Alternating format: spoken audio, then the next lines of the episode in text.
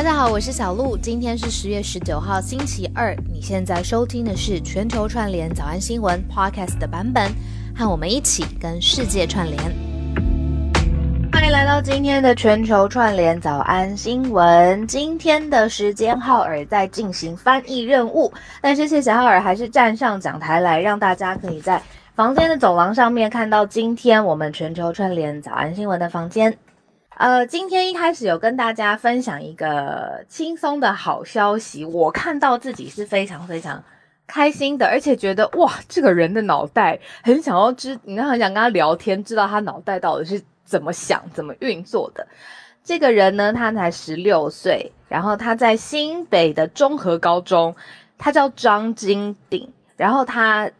很快，好像前几个小时，前一天得到了呃全国的。这个冠军国际赛的冠军，国际象棋赛哦，而且他很聪明哦，他是从呃漫画日本的动漫当中了解了日本的象棋，而且他更聪明的事情是，呃，日本象棋我我不是特别会玩，我大概知道有这个棋的类别，但是呢，媒体报道是说，就是一般日本象棋是跟呃对手要互相厮杀的，就是。棋子就是你要让对方呃输，你就要呃你的棋子就要有用途这样子。但是这个台湾呃高中生他的想法是要想一个策略，让对方的棋子可以被自己所用，所以他等于是他开了一个打日玩日本将棋的一个新的局面，而且他是在家自学的高中生，等于是说他他最喜欢媒体是说他最喜欢。哲学，但他觉得呢，现在的你知道，呃，可能在高中他接触的教材里面没有他那么多喜欢的东西，所以他等于是自己在家就学的过程当中，非常非常喜欢哲学这门科目。然后后来又因为长期的 YouTube 上面自学，我真的觉得这一切都太神奇了。他在 YouTube 上面自学都超级厉害，然后最后观摩哦，自学哦，然后要去模仿一个日本超级。呃，厉害的日本的棋手叫永踏拓史，然后常常去关关心对方的直觉这样子。那呃，第八届的国际象棋大赛，他就打败了来自中国的选手，然后因为他不到二十岁嘛，然后就被日本有一另外一位也是年轻的天才象棋的这个棋手说这是一生荣幸的名局。所以哇，我就觉得嗯，好棒哦！这个是台湾之光诶，真的是呃，已经算他业余六段，他的名字是张金鼎哦。如果有朋友知道日本象棋是怎么打的话，也欢迎可以分享到我们的社团哦。对了，讲到社团，谢谢大家。呃，最近社团上面呢很热络，大家讨论新闻的热度。然后我很喜欢看到昨天像我们今天要分享的第一则。呃，非常不幸的消息。其实昨天第一时间我也是在社团上面发现的。哇，那我觉得这个太厉害了，因为我常常在呃社团上面看嘛，这个时间点已经比。呃，台湾的媒体文字的媒体都还要快，所以谢谢大家在呃社团上面的参与。那同时呢，呃，我们的赞助目前的连接，其实我知道也很多热心的朋友透过社团告诉大家嘛，如果在没有压力的情况之下，可以请浩尔跟我平常喝杯咖啡，或者是呢，让我们有更呃丰富的。制作的经费可以在节目的完整度上面采纳大家的意见，做一些了解。那不用担心，如果你怕看到的那个连接是诈骗的连接，并不是确实的连接的话，很多朋友第一的反应就是说，诶。呃，有问题要来问一问。我觉得这个第一拍的做法是非常非常好的，你就问，因为我知道也很感谢社团上面会有很多的高手明辨是非，告诉你说，诶，这个要小心哦，这个不是，或者是这个是。至少在全球串联早安新闻的节目赞助连接上面，谢天谢地，我目前还没有看到诈骗的连接啦。但是如果你有一些些不放心的话呢，诶，是可以来问的。嗯，所以也就是谢谢大家这两天全球串联早安新闻 Facebook 的社团上，呃，或者是呃赞助上面，我知道大家都有在跟我们保持互动。但是呢，为了你知道节目上面可以更好、更完整，就是没有压力的情况之下，欢迎请我跟浩尔早上喝杯咖啡。那我知道有些人还是很喜欢用 Instagram 跟我跟浩尔联络。那现在加入 Instagram 的方式超级简单，只要点开头像，我跟浩尔的头像一点开之后，我们的 Bio 连接里面就直接把我们的 IG 放上去啦。讲到这个小小小道消息，不是小道消息啦，国外的呃朋友不太简称 Instagram 叫 IG，这好像只有台湾人会讲 IG。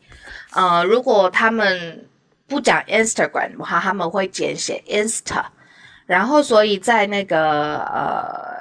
Instagram 上面不是都有 Hashtag 嘛？他自己的 Hashtag 也是就是 Insta 蛮多的，就是 Insta 代表 Instagram。然后简称 IG 的话呢，好像台湾的用法比较多，这是一个小小的消息。好，今天要来跟大家进行我们选的几则都制作人精选的题目，跟大家带回来分享哦。有不幸的消息，呃，政治家，然后呃，降级的军人辞世，而且他跟台湾有一点关系哦。他是呃美国的鲍尔，不是这个联准会的。鲍鲍威尔，鲍尔有着不同的翻译。我们待会来认识他的生平，还有他辞世的原因。再来，呃，海地，海地我们很少讲到这个国家。这个国家出现了一个新的行业，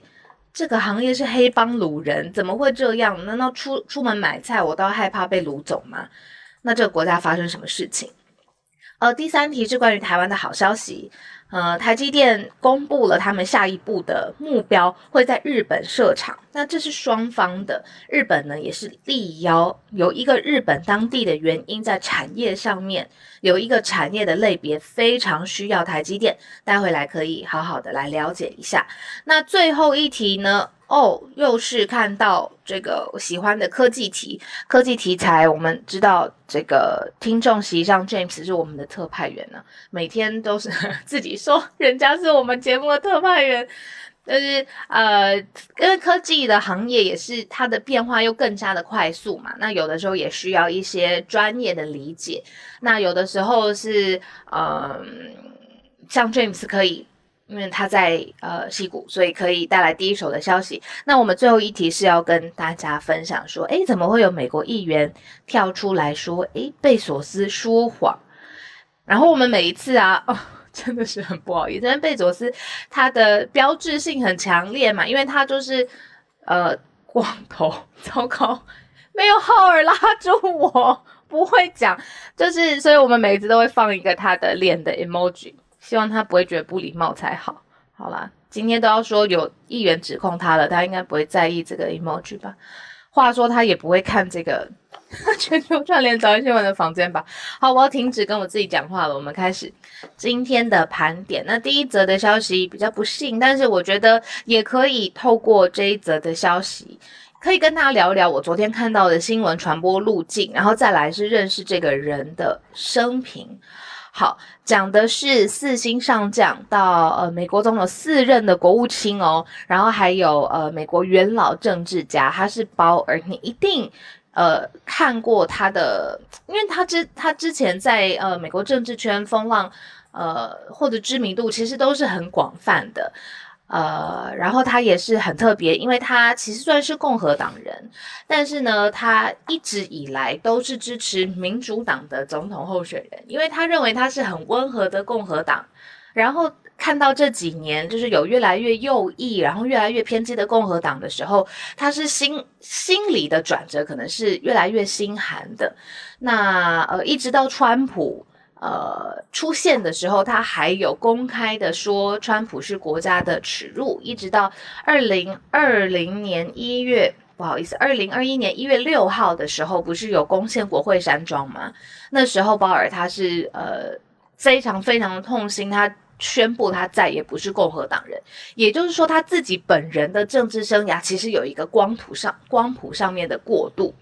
而且，因为他的这个形象实在是很正派，那政策立场刚才有说了是相对偏温和，而且中间派的，再加上他的战勋彪炳，所以其实他一直非常有资格问鼎白宫。呃，他过去呢已经是这个史上第一位的黑人的国务卿。尤其是在九一一事件爆发之后，大家如果有看九一一事件的纪录片，你会知道那个时候小布希总统身边一直在呃把大家招在战情局，然后一直 update，然后最后甚至做出决定拍板定案去确定呃这个盖达的基地组织在哪里，然后去组织一个反恐联盟的这个人，这个发号施令或者是呃动员大家要往这个方向移动的人，就是鲍尔。不好意思，我刚还没有提到这个重点，就是他是呃，因为新冠肺炎的并发症已经病逝了，那他享受是八十四岁，所以他在美国，其实美国人民对他的支持跟国际社会的支持是可以从呃他的广泛的知名度当中是可以略知一二。好，那聊聊昨天的这个新闻传播路径好了。昨天这件事情被媒体证实出来，是因为最后等到了一篇脸书专业上面的贴文，这是呃这名将军他的亲属呃代替。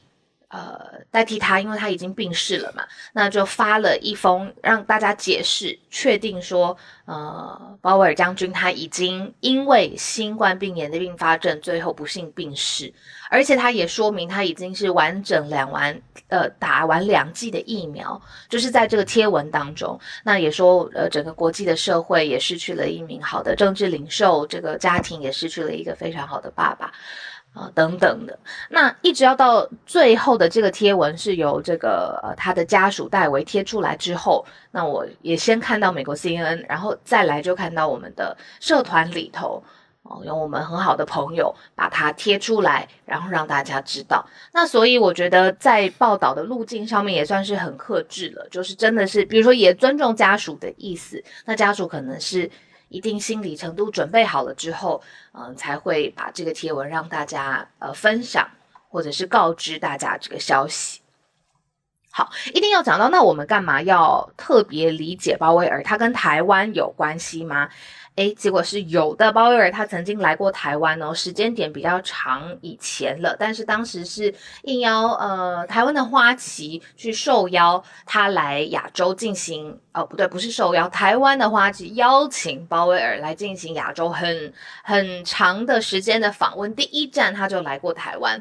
而且中间还有一些些小小的风波，就是他可能在一次发言谈话的时候，很久以前了啦，可能十多年前了。如果没有二十多年前的话，他有说，哦，二零零四年我这边看到，零四年的时候，他有一次的谈话当中是有提到说，哎，中国北京跟台湾各方都在寻求的统一是大家想要的，这是他讲出来的话。但是当时呢，就在政坛上面还有国际社会掀起了不小的讨论，就是说，哎，那美国是不是对台或者是对中方的立场接下来会改变？因为他呃在政治资历上面这么。这么深厚嘛，对不对？那如果他讲了一句话，不都非同小可吗？那结果你看他的处理方式，就是他有再次出来澄清，他做一个 cancellation，就是他说他要撤回他讲的这句话，他说呃要澄清这样子的言论，他说双方现在是要和平解决问题，而且美军至呃一直都在就是保卫台湾。对，所以这个是二零零四年当时发生，时间点已经很久了，十七年前了。所以，呃，这是一个跟台湾之间的关联。那目前就是确定，媒体是用“降薪陨落”这四个字。呃，政治家鲍尔他新冠肺炎并发症逝世，这是我们今天跟大家分享的第一则的消息。今天的第二题呢，聊到的是海地，我们很少讲到海。地有之前有讲到哇，他的总统被刺杀了，也是非常不幸的消息。还有我记得之前报新闻的时候，最常报道的就是海地发生了大地震。呃，海地也是一个就是地震频人的地区，然后呃，这个这整个地震带其实这个变动都还蛮大的这样子。但今天我们要分享的是另外一个层面，就是在社会上面说，现在海地已经是。他们的帮派，尤其是黑帮，是最主要的掌权的人，好像已经掌握了。你知道，半个城市、半个国家都是他们的。呃，尤其美呃，香港的媒体已经报道说，这个海地的黑帮横行无阻啊，已经掌控了半个首都。重点是里面有一个行业，现在已经好像变成了有一点你知道有一个人专门做这个，有一个人专门做那个，然后就还把它连接起来。在海地这个行业是绑架，掳人绑架变成一个行业，这个我可能比较难想象哦。毕竟相对来说，台湾的治安相对来说，其实跟其他国家比起来，真的是蛮蛮令人安心的。所以比较难想象，就是说在海地反而很常见的一件事情，就是出门。哦，你可能就被绑架、被带走了。任何人出外出都有可能被掳哦，就是掳人的这个。那现在说儿童、街头的小贩，或是海地的传教者，或者是商人，你不论不是说要这个地位尊爵不凡，你才会被掳走，就是任何人都可能成为目标。那如果被绑走了之后，这些黑帮发现你根本这个人的钱包没有钱。他这个绑架的黑帮就会去要求你要回家把你家里有钱的这个物品来卖掉，他们就是很需要这样子的钱，例如说里面的收音机啊，例如冰箱等等，然后再把钱交给他们。所以这件事情为什么会爆出来呢？就是呃，有美籍跟加拿大籍的传教士。呃，就在海地的首都太子港就被黑帮绑架了。那后来媒体深入的查询之后，才发现说，这在海地根本是一个很常见的状况。说现在的绑架勒索啊，希望就是呃，对方你先上先是身上的钱给他们，没有身上的钱也要把家里的有钱东西卖掉。这个东西已经变得非常的，哇塞，常见了。纽约时报也有报道，我刚刚看到了，就是说在。这个太子港就是海地的首都，半个首都现在是已经被黑帮控制了。很多媒体有继续来做一些深入的相关联的深入了解，例如说海地有一个重建之路，可是已经十年了，十年都在努力想要振兴这个国家的政治啊、军事啊、经济，希望它稳定，但是大地震还是在当中不断的发生。呃，而且美国还会强制遣返，比如说有一些海地的难民是会想要到美国的，但是美国现在的主义呃做法还是会强制的遣返，呃遣返，所以有很多跟海地的深入报道跟分析。那现在等于说国际社会也更加的关注，这个是香港媒体帮我们掌握到海地黑帮哦，目前在海地当地的消息。第三则，我们来到台积电。好，台积电是跟台湾自己很有关系，这算是非常非常好的好消息吧？它已经公布了第三季度的净利润有一千五百六十亿台币哦，而且是同比增长。增长了十三点八的 percent，这个是跟去年的同季，就是第三季来相比，那比上一季呢也增加了百分之十六。所以呢，在这样子的好消息的这个助攻之下，台积电就宣布了要在日本来新建二十二纳米还有二十八纳米的晶圆厂。还有说，长期而言呢，台积电自己说，整个公司的毛利率可能达到百分之五十，哇，这真的是非常非常厉害。呃，五十，然后或者是更高，这有两方面嘛，一个是成本上面它更加的降低，再来就是客户愿意用更高的价钱去把它台积电的产品，呃，晶片买下来。那尤其你如果对照现在是全球晶片持续短缺的状况来看的话，那现在呃，我们刚才有说它的净利润来到了一。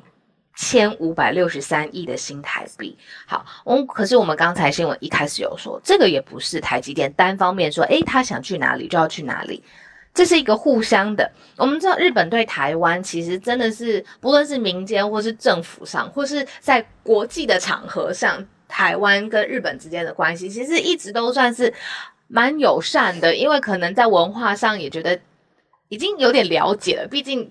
大家可能从小到大长大就有看过日剧，有看过好多日剧，疯狂喜欢。然后或者是歌手啊，或者是日本，比如说大地震的时候，台湾也很愿意伸出援手嘛。我记得我们那个时候，呃，捐捐赠的物资啊、金钱呐，是其他国家加起来都望尘莫及的，真的很强。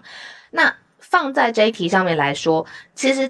要去日本设厂的另外一方，就是日本这一方，也是力邀台积电。那就有媒体找到这个日本的理由是什么？日本为什么这么期盼或者是急迫的想要邀请台积电过去设厂呢？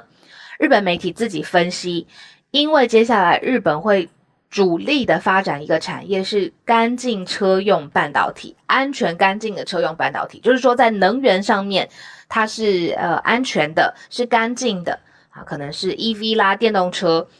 但是智慧型的呃 EV 的电动车或下一个世代的车用的相关的应用，它的确是需要它更好的晶片嘛，更高阶的晶片。那整个呃车用半导体。上面又比较先进的状况之下，所以台积电去日本设厂，这个不是单方面的决定，是日本也力邀台积电来的。那双方等于说就是取得了共识，对方有强调，就日本有强调，放眼未来二十年，台积电到日本设厂是一个非常重要的战略型的进步。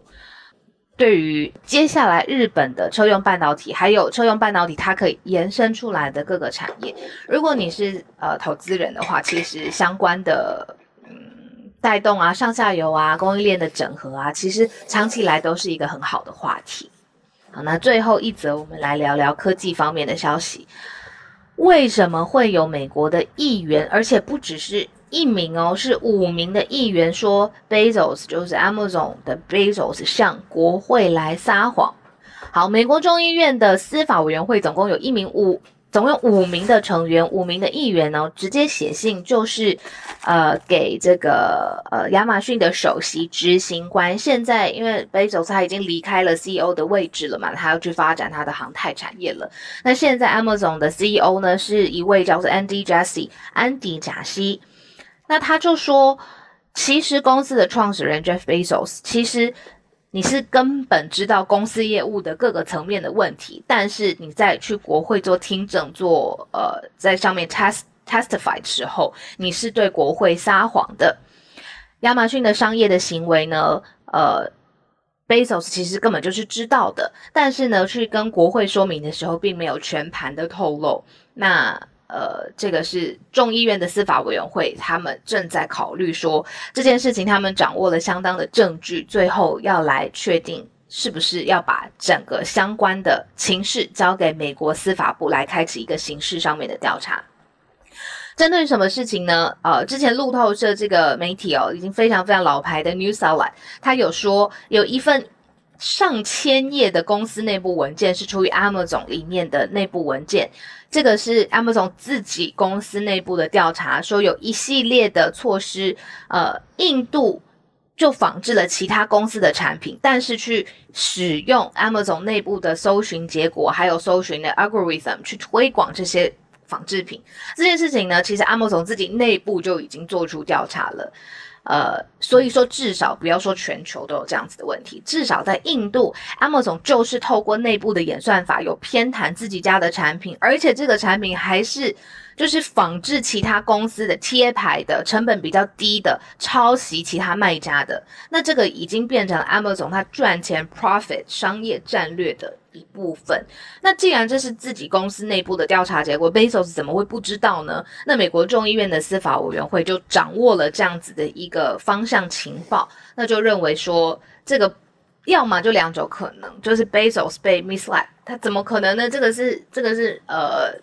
Bezos 自己公司内部的文件，他们是觉得不可能是被误导，要不然就是另外一种可能，Bezos 蓄意的对国会听证会上面的时候撒谎，就说哦，并没有偏袒任何一个国家的产品，也没有偏袒任何自家的产品，并没有靠搜寻结果或者是里面的演算法来推。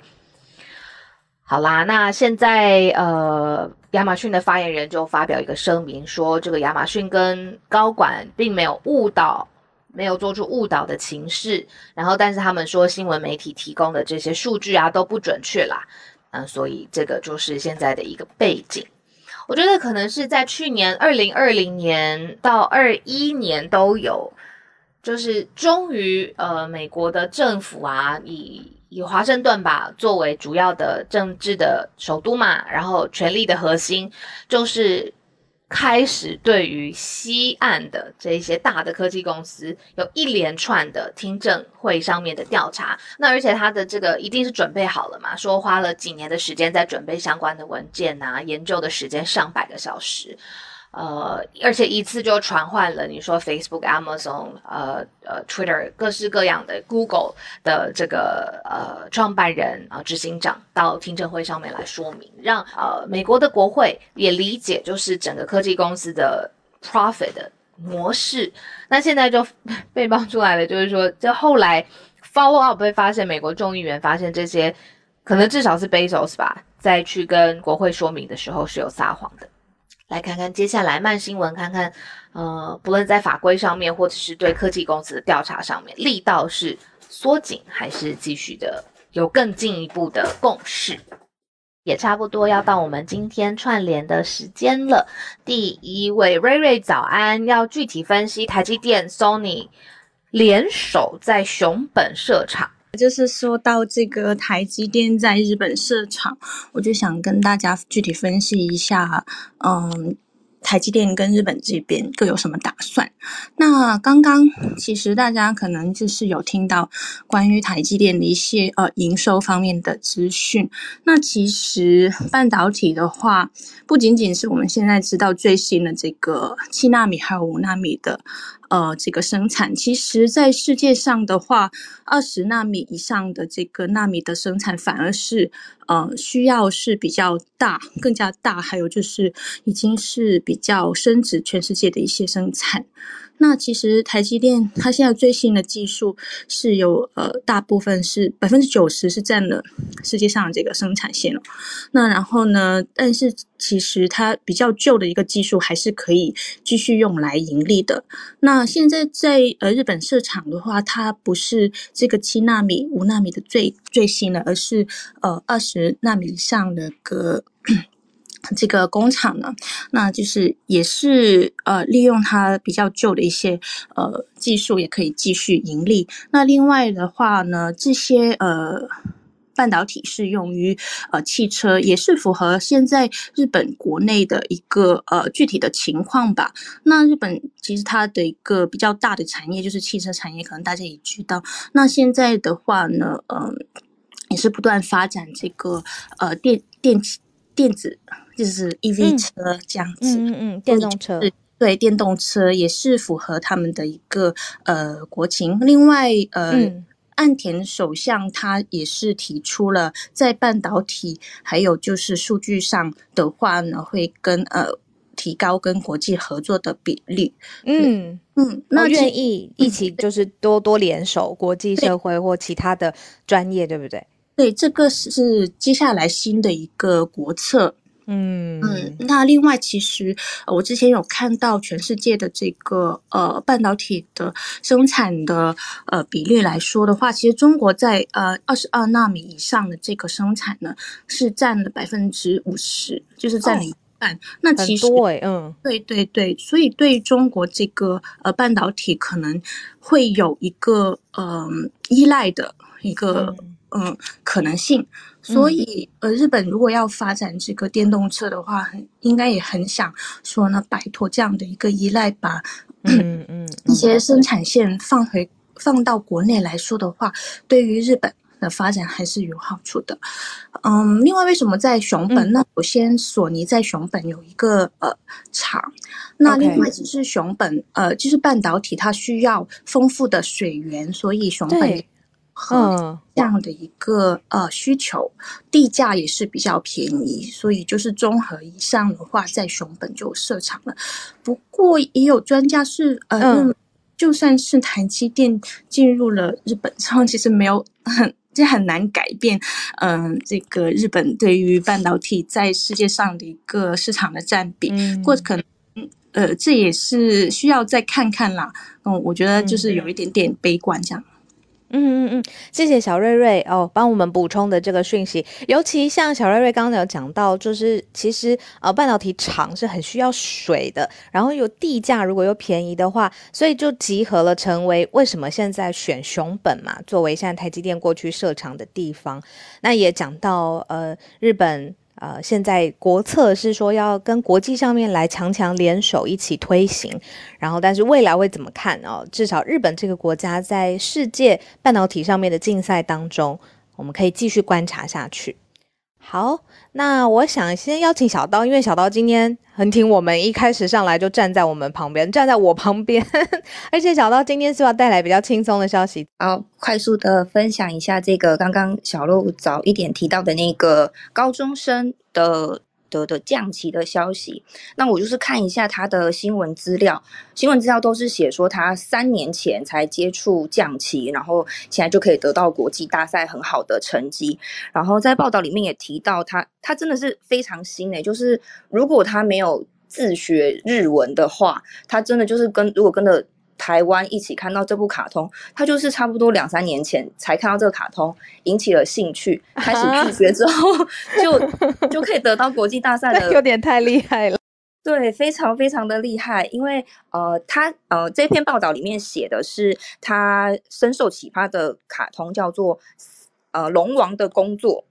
那这个龙王是象棋里面的一个一个棋子，然后他就以此为这个卡通的名字。那也也很非，我觉得就是非常刚好的事情是，龙王的工作的主角他也是辍学，没有去上高中。他在动画的最后是因为啊，我还是应该要多多体验人生才去上高中这样子。因为呃，我觉得这个可以呃稍微研究到。关于这种下棋的动画，它有一些小小的发展。比方说，不知道大家有没有看过小时候我们比较常知道的，像是《麒麟王》。那他那个时候在讲就是下棋的故事，他当然是以围棋作为一个背景。那但是那时候讲下棋的故事是讲就是古老的棋手，然后他有一些小灵异的故事穿越在现在的棋手身上，然后去下棋这样子，比较着重在下棋的高超，还有就是介绍围棋这一个这个。这个这个游戏，但是呃，降棋的卡通啊，我的 bio 里面有写到两个，就真的是在两三年前日本兴起的降棋的的卡通的内容，呃，一部叫做《三月的狮子》，然后一部叫《龙王的工作》，这两部都是有获得就日本的降棋协会指导，然后有专业的骑士在做他们演。哦，而且去画是不是？或者示范？对对对，就呃有点点像 Netflix 上那个《后羿骑兵》，前一阵子很红的，就都是有非常专业、真实的棋谱在做做后面的背景资料，都是非常写实的。所以啊，很多爸妈觉得啊，你小孩看卡通就是好像没有很上进，但没有，现在看卡通其实都能够得到非常丰富的背景资料。然后我觉得张金鼎也许也有受一点点这个漫画的影响，就哎，我原来是可以不需要上学的。就是现在在台湾的环境中，自学虽然已经算是蛮普遍的一个概念，但是不见得这么能够有勇气。可是也许他就拿着他看这个动画说：“你看这个主角怎么样，怎么样，怎么样啊？”他学起来，嗯，对对对，补充一点点是这两部动画它的内容都不是说就是推呃，当然是要推广象棋的文化，可是不是非常着重在它的故事线或是下棋的很多内容上，比较是以人的心态角色出发。我觉得我们也可以看到这种比较专业的棋的部分，无论是这两部日本的动漫，或者是《后羿弃兵》，其实都很着重在这种年纪轻轻的棋王他在心态上怎么样的转变，跟他的历程故事。以上分享啊，谢谢小刀，太精彩了！而且我刚刚看到小刀的 bio 里面有分享，就是说，呃，有两部降棋的卡通嘛，其中龙王的工作还可以在 YouTube 上面有一个频道可以免费收看，所以我就想到那个张金鼎哈，他有说他就是在 YouTube 上面看漫画，然后学习，然后刚刚小刀补充，也可能学习到一个心态嘛，比如说策略上或心态上面的逆转，让这个棋达到一个新的。呃，玩法，然后所以可能让对方对弈的这个选手攻其不备，我觉得太酷了。好，而且他才十六岁，你看他如果可以看卡通，然后就打到世界棋王，我不知道他 他再多泡一下这个 YouTube 各个频道可以做到什么。我们慢新闻观察下去。好，科技特派员 James，今天讲的是苹果发表会有科技的亮点。哎，又有发表会哦，就是上一次呃 iPhone 之后，是不是有一个 follow up？对，就是在这个月的第二次发表会，然后这次的亮点是在呃 MacBook Pro 还有 Air AirPods 上面有一些新的更新。那当然还有一些呃 HomePod 就是那个音响的一些小的颜色上的更新啊。不过重点我觉得还是在 MacBook 还有 AirPod。那我就跟大家稍微讲一下一些更新的内容，还有我个人一些看法。嗯，对。所以可能回应一下瑞瑞刚刚说的，就是这个，我觉得最新的更新应该就是它的处理器的部分，也是用这个五纳米的这个工艺。然后呃，目前上来说，呃，当然每一代这个呃这种处理器和这种呃 GPU 的更新呢，都会增加非常多的这个呃晶圆体呃电晶体，不好意思啊，就会呃跟上一代的这个 M1 的这个晶片比呢，它多了两倍的这个 transistor 的这个数字。然后如果呃通常这样讲，大家听不太出来什么意思嘛？啊，我我讲比较白话一点好了，就是说啊，它。在效能上的比较来说，它比上一代就是去年发布的 M1 啊多了七十 percent 的这个运算的速度 CPU 上面。然后在这个 GPU 呢，可能是你要用在呃更改你的一些，不管是你的影片啊或是照片上，或两倍到四倍的这个强化的这个能能力。很多哎，七十 percent，两倍到四倍，那一个跳跳级的概念。没错没错。然后它如果是跟 Intel 的晶片来比较的话。呃，更是吓人，它可以就是差不多是十十三倍更强大的呃一些呃影片上或是呃呃呃照片上的一些效能的跟呃的的提升这样子，然后在 CPU 上面是差不多四倍的提升，所以是真的是非常吓人的一个一个进展。可能想说跟整个呃业界来说，慢慢会偏向于用用自己设计晶片来说一一样的这个潮流吧，就是继续的这样子继续发展下去。对，然后在这上面呢。不只是效能特别惊人，它的呃用电量也是减少了非常非常多。现在可以差不多十七个小时到二十个小时用同一台电脑都没有问题，都不用充电。十七到二十个小时，嗯，对对对，这样这样子差不多是七十 percent 到一百 percent 的一个 improvement，所以是非常非常惊人的。哦，更长了，嗯嗯嗯，充电的蓄蓄电力这样子。呃，电池，哎，我想现在问一下，呃，不是，不是现在问一下，就是现在的电脑是要多久可以用，然后不充电呢？呃，就差不多应该是十个小时，我觉得是一个很不错的数字，然后当然有更高也更低。嗯嗯，那接下来可以十七个小时，好，就是代表它的这个晶片有更好的规格，然后各个是，你刚刚也说世界想要自己自己生产晶片了，这是一个接下来的潮流，这样。对对对。然后其他方面呢，它有提升它的像是它的 webcam 啊，还是它的那个呃呃 speaker，它的一些规格都有提升，可以提供它呃更好的呃不管是解析度，不管是呃这个光圈，还有就是它的 speaker，它有呃支援它的这个 spatial audio，就是它的 surround sound 的这个能力，让它变得更好。对，然后比较好笑的事情呢，就是它那个 touch bar 嘛，就是它电脑键盘上面有个 LED 的 bar，它把它拿掉了。对哦，又拿掉了。对对对，因为好像没有什么很多人喜欢，是不是？我不知道啊，至少我的朋友，那现在至少拿掉这个这一款什么时候呃发表之后就直接开卖了吗？在美国？对对对，他是说现在可以预购，然后一个礼拜可以拿货，然后当然价格是呃贵松松，就是两千块钱起价啊，就是可能给比较 Pro 的使用者呃使用。对，因为它效能真的提供很多。哎，我蛮想听 AirPods 部分。好好好，AirPods 的更新的话呢，当然大家可能看到一些 rumor 啊什么之类的，在这个发表会之前，然后它的呃改变呢，实质上就是说新的一代，当然外形有一些改变，比较像是现在的 AirPods Pros 这个外形，它的这个壳呢是比较像是长方形的这个这个形体，呃，嗯，它的宽比较长，啊，比它的长还要还要多，对，然后呢，它的呃它的接头呢也是没有橡胶的，就是用硬壳的这个模式，跟它以前的 AirPods 一模一样这样子，然后。它的改变呢，是它现在可以变成说防水，然后加上说它有加上它比较好的这个 H1 chip，它的这个呃处理器，所以它可以有这个 Spatial Audio 的功能，就是一个呃环绕式音效的功能，变得变得更好这样子。还有加上说有一些它的声音的音质处理啊，然后可以让你就是不管耳机怎么戴都会有很好的音质效果。对，然后最后面就是它有跟它的这个。磁磁铁的这个呃充电的那个呃充电的呃怎么说？MagSafe，它又重新把它总合在一起，所以它的这个壳呢，其实会跟它的磁铁吸在一起的，一个小小的一个更新。哦，OK，然后吸在一起之后就可以充电了，对吧？对对对，就是手机用的那个一样的充电器，也可以一起使用。对啊，哇，谢谢谢谢。好，我知道你可能还想分享 HomePod 或 Apple Music，但时间的关系，如果你有力气的话，可以。跟我们分享在社团，我也很想看现在红帕变成什么样子。对啊，谢谢你，James。呃，因为我最近常常在跟朋友在讨论说，就是啊，以后客厅会不会变成了另外一个就是大家征战的场景？就是从呃电视打到手机，现在又从手机要打回到电视上，就是变成所有的东西你都投在电视上，然后变成你的电视跟手机跟你要听东西的，全部都从一个智慧的 device 上面去控制。我们就在讨论这个未来的客厅的样貌，所以也谢谢 James。好，我们下一位邀请的是翠翠，早安。来自日本东京，嗨，今天要讲的是松尼被罚。对对，它其实这个新嗯这个消息，它其实是在七月的时候，也就是中嗯松尼的中国分公司，它在今年的六月三十号的晚上，就是发了一个广告，说在七月七号晚上十点，他们将发表呃就是相机新产品的广告。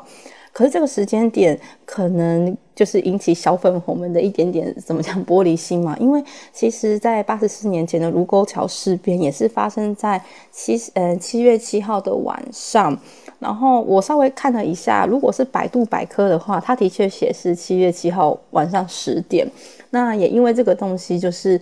嗯，就是中国的网友们觉得，就是日本 Sony 他们有点在挑衅，就是跟中国人民的感情这样子，所以引起了一个就是批评的声浪。那 Sony 他就在七月一号的时候把广告给删掉，而且并且在微博上面发表道歉声明，然后也会说哦，我们的这个这个商品它是一个相机，它其实是原本是要跟日本好像还有欧美那边是同步发行的样子。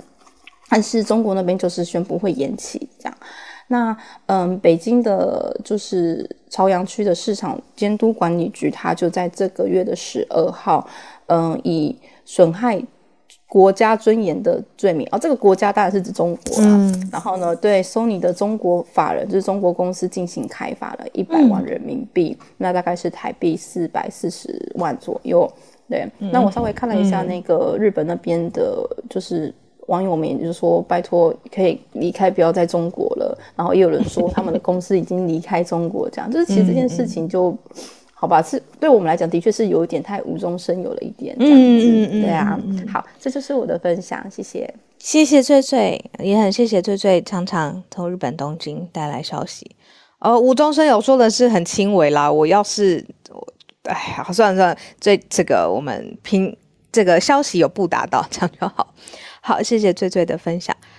接下来邀请叶老师，老师早安。今天要讲的是威廉王子，他有一个新颁发的奖是吗？对他那个奖英文叫做 Earthshot Prize。那我看了一下中文媒体，好像都翻成为地球奋斗奖。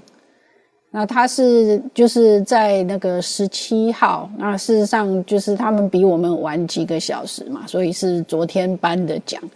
就是颁了第一届的，那它总共分成五个奖项，嗯，都是奖励，就是说那个让地球更永续。那这五个奖项包括说保护与重建自然、洁净空气、让海洋复活、建立一个无废弃物的世界，还有解决气候问题。嗯，那每个奖项就是颁发一百万英镑的奖金。嗯，那其中比较特别的是说，那个保护跟重建自然的奖项是颁给那个一个国家，就是那个哥斯达黎加，因为他们的那个就是他们的整就是动用国家的力量，鼓励民众，就是付费鼓励民众来那个种树，然后。修复自然生态系统，那现在他们的树木的数量成长了一倍。那另外也有颁给像在意大利的习食中心啊，然后巴哈马的那个就是呃培养这个珊瑚，就是要让这个海底的珊瑚在那个带让海底的珊瑚礁再重新生长出来的这些计划等等。嗯，那。整个就是说，他们是打算在未来的十年，每年都会选出这五个类别的各一个得奖者，然后都给他们那个每个团队就是一百万英镑的奖金。很妙的是，在这个在这个颁奖典礼的现场，就是那个啊威廉王子的祖母，就是那个伊丽莎白二世。他就是他抱怨女王，对，嗯，对，伊丽莎白女王，她抱怨说，世界各国呢都只光说不练。他说，It's really irritating when they talk, but they don't do。哈，讲的很直接耶。对对对，他讲的非常的直接。嗯，那个当然就是说，他们这个奖为了要彰显它的环保，所以它这个就是颁奖有一些像比方说那个它的场地啊，嗯，场地完全不使用塑胶的材料，然后也不邀请海外的嘉宾，免得增加这个飞行增加的那个，嗯，飞行造成的碳排，然后也要求那个出席的来宾服装必须要环保，所以很多人就穿着那个就是旧的衣服啊。然后想办法弄点创意，让它看起来像是新的。那像那个 Emma Watson，他就嗯用十件不同的二手衣来重组成了一件新的洋装，然后穿到现场去，这样子。有点想看照片，叶老师。嗯，我找到的不管是公视新闻还是那个公视新闻上面有个影片，那个我不晓得有没有那个 Emma Watson 的，我再把那个链接贴到这个。贴到我们社团里面。对啊，谢谢谢谢老师。老师，我刚听您分享的时候，我看到听到不是看到，听到背后是有钟声吗？老师现在在学校吗？对对对，我现在。哦，谢谢叶老师，我好久没有听到钟声了，谢谢你。对啊，好，带来这一个呃 Earth Prize 为地球奋斗奖，然后奖励永续行动，谢谢你。好，那我们今天也谢谢大家，呃，小刀，然后谢谢小瑞瑞，然后 James，还有翠翠，还有叶老师上来的分享。那我们接下来就邀请孔医师喽。昨天孔医师跟我们聊到，就是美国呃入境疫苗的新的规定之后，哇，我看很多媒体。就继续在写说，那这个大家对于高端这件事情要耐心等等。我就想说，你们一定是有听早安新闻，听完了之后就发出一模一样的稿子。龚医师早今天要跟我们讲些什么，让其他媒体可以写一些。我今天想讲一个心肌炎比较新的进展。大家都知道 n r n a 疫苗青少年打可能会有心肌炎嘛？哦，那台湾也有报了几例。那我一直在追，有一个事情是，大概一个礼拜之前，北欧啊，北欧的几个国家有传出来，他们年轻的男性哈，是有些是停止，有些是建议不要打莫德纳，嗯，因为他们自己的资料发现哦，这个十二到十八岁左右这些年轻人打莫德纳的心肌炎的比例比 BNT 高。嗯，诶，这个这个是一个新的发现，因为之前不管是在以色列或美国，没有看到这样的现象。那其实也，呃，以色列我不是很确定怎么样，可是美国是这样。美国其实到目前为止，莫德纳还没有批准在十二到十八岁，所以因此他们其实没有太多资料，就是年轻人的莫德纳到底那个发生的几率是多少，那个资料是有一点缺陷的哦。那随着北欧先出现了这个这个消息，那北欧详细的资讯好像还没有完整的公布。嗯，那可是上礼拜日本日本就因为看到了这个消息，他们就很认真的去把日本的大数据资料都呃公布出来了哈。上礼拜五，日本后老省开了针对心肌炎开了一个会。嗯，那日本现在已经累积非常大的数据了哦。那我觉得日本数据对我们来说也算重要，因为都是东方人嘛，吼，人种跟跟他们比较接近。嗯，那他们到目前为止，这个所有的光光光是在年轻人哦，那个不管是 B N T 或莫德纳，其实都已经打非常多，所以这数据量很大。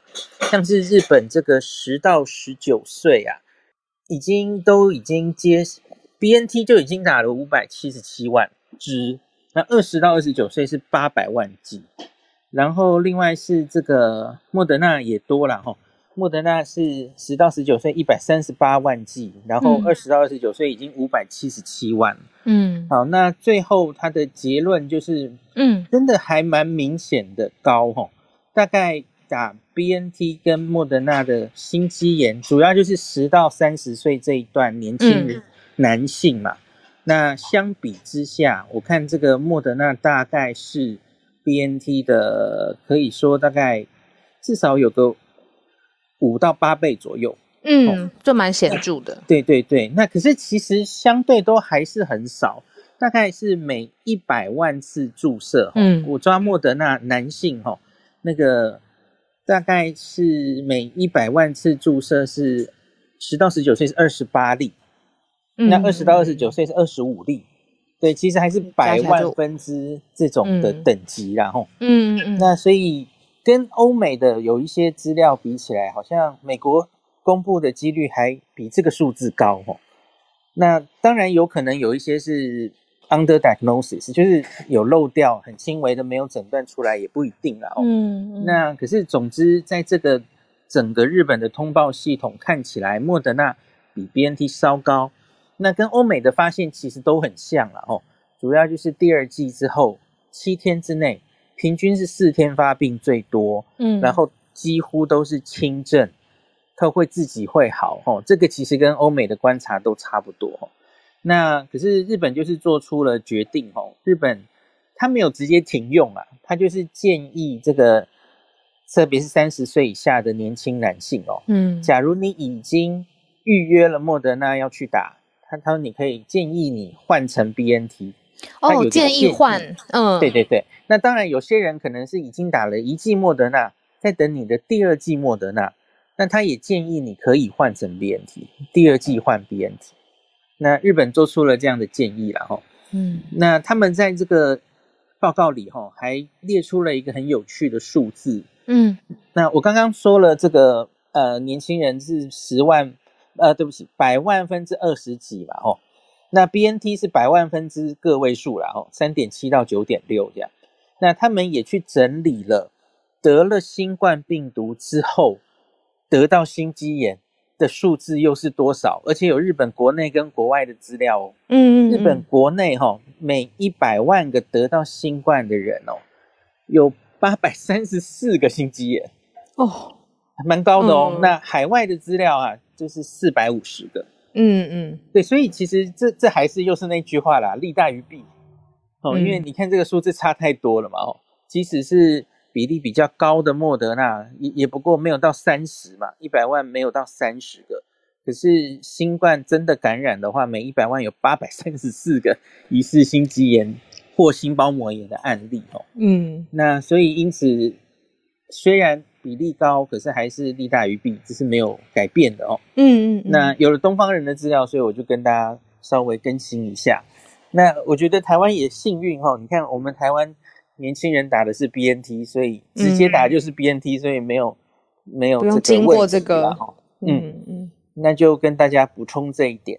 好啊，谢谢今天孔医师帮我们拿来日本的数据，让大家可以理解现在日本可能呃 Moderna 跟 BNT 当中，日本政府建议可以换，去降低这个心肌炎相关的后续。